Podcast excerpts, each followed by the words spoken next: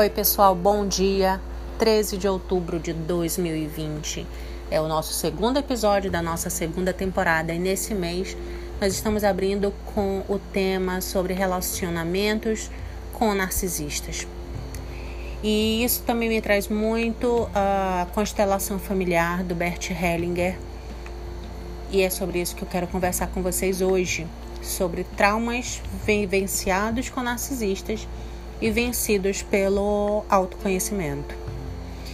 É, eu sempre tive um pavor muito grande na vida adulta, um horror, uma ojeriza verdadeira sobre construção e reforma de casa.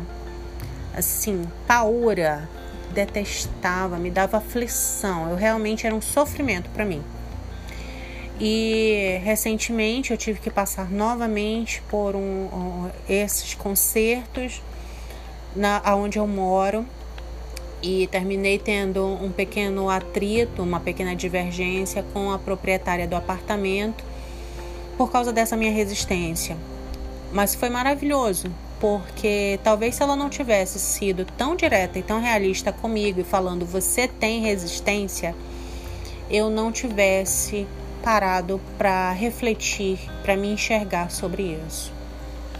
Então, no dia que ela chegou e realmente falou assim: Olha, Carmen, nós temos esse problema porque você é resistente toda vez que nós precisamos mexer em alguma coisa do apartamento. Eu fui trabalhar naquele dia pensando naquilo e pensando: eu tenho que resolver isso comigo. É, eu me propus ser um, alguém melhor todos os dias, me propus há dois anos a entrar conscientemente no processo de individuação do Jung é, faço a ressonância harmônica do Hélio Couto, que me ajuda muito, muito, muito mesmo. E de repente eu não posso me deixar parar por causa dessa resistência. Então, eu fui refletindo durante o trabalho sobre a origem dessa minha resistência. E eu só conseguia lembrar do tempo em que eu estava casada e que meu ex-marido tinha realmente um, um, frisson para estar sempre mexendo na casa, sempre fazendo alguma coisa. Ele sempre via alguma coisa para fazer e aquilo me dava nos nervos. De repente, tenha contribuído também, é, entre muitos outros fatores, para o fim do nosso casamento. Mas esse não é o ponto aqui eu tinha lá no fundo uma certeza de que essa não era a origem do problema. Então eu fui, busquei pela memória, enfim, e até que eu localizei. Quando eu era criança, eu fui criada de uma forma monoparental, né? Ou seja, só pela minha mãe. E nós não tínhamos uma condição financeira boa, muito pelo contrário. Nós não tínhamos ninguém para nos apoiar como família ou como pai, como marido dela, né? Não tínhamos essa, essa imagem dessa pessoa que assumisse isso.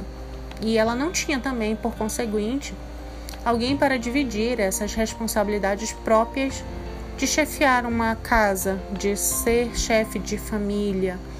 Então terminava sobrando para ela e para mim, por conseguinte, que era a pessoa que estava ali com quem ela podia contar ou com quem ela podia forçar a contar. É algo meio parecido porque eu vivo com a minha filha e também nós não temos parente na cidade, então a gente tem que se virar. Só que graças a Deus a nossa condição financeira é melhor do que era na minha infância. E também é, os estudos, o autoconhecimento e também a escolarização formal foram me dando a percepção de explicar para minha filha realidades algo que a minha mãe não tinha. E se não fosse essa jornada de autoconhecimento, eu não teria olhado para esse passado, para essa origem, com esse olhar que eu estou contando agora para vocês. Então eu percebi que todo aquele meu trauma, toda aquela minha rejeição e resistência sobre reformas e construções tinha a ver com todas as vezes em que eu tinha que ajudá-la a fazer o que quer que fosse necessário para a manutenção dos lugares onde nós moramos. É, e como eram, éramos realmente pobres, nós tínhamos que arrumar mil soluções né, para poder lidar nós mesmas com as, os obstáculos, as dificuldades que apareciam, inclusive de elétrica, de hidráulica, de construção. Então eu olhei de novo para aquele passado, identifiquei que ele era o, o meu motivo de rejeição, mas eu percebi com muita gratidão que se não fosse todo esse aprendizado, mesmo que muito rústico, mesmo que sem aquela dose de afeto, é, eu não teria tido percepção para lidar com tantas coisas na vida, tendo sido uma mulher que foi morar sozinha, foi ser independente, foi ser autônoma, foi trabalhar e morar sozinha, buscar o, a universidade, já depois de depois da idade normal da escolarização, né? Eu tive essa interrupção porque eu tinha que trabalhar, enfim. Então, eu olhei com muita gratidão porque todas as vezes que eu precisei cuidar por, através de mim mesma, contando comigo mesma para resolver esses problemas de ser uma pessoa independente, aquele conhecimento, mesmo que rústico, me ajudou muito. Então eu agradeci profundamente aquela experiência.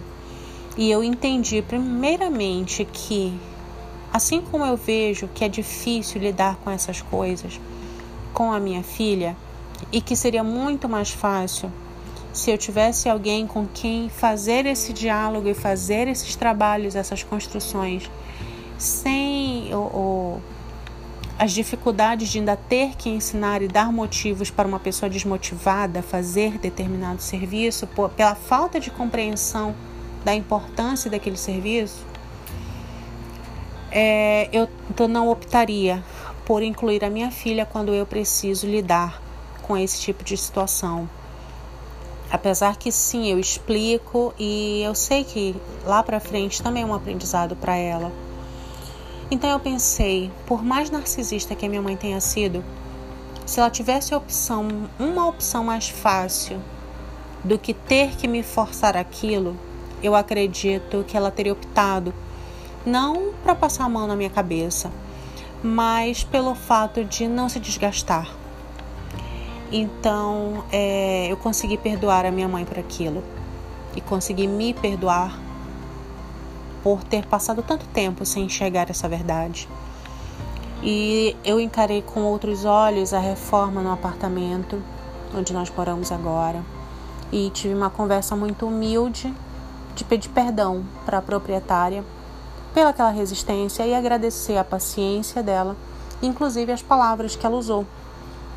Porque realmente não se trata só de consertar o apartamento, mas de consertar uma parte da minha vida de reconstruir, de olhar e dar um novo significado. Então, a mensagem que eu trago para vocês é essa. Quando alguma coisa incomodá-los, tentem achar a raiz, tentem buscar no passado e trazer para a consciência o que, que foi a origem do trauma e tentem olhar com outros olhos. Se coloquem no lugar de cada uma das pessoas ali envolvidas e vejam como vocês se comportariam sendo elas tendo apenas o que elas tinham. Se elas não tinham o mesmo conhecimento que você, o mesmo amadurecimento que você, a mesma percepção que você, já é um grande avanço. Isso não quer dizer que você tem que ser tolerante e passar o pano, tá?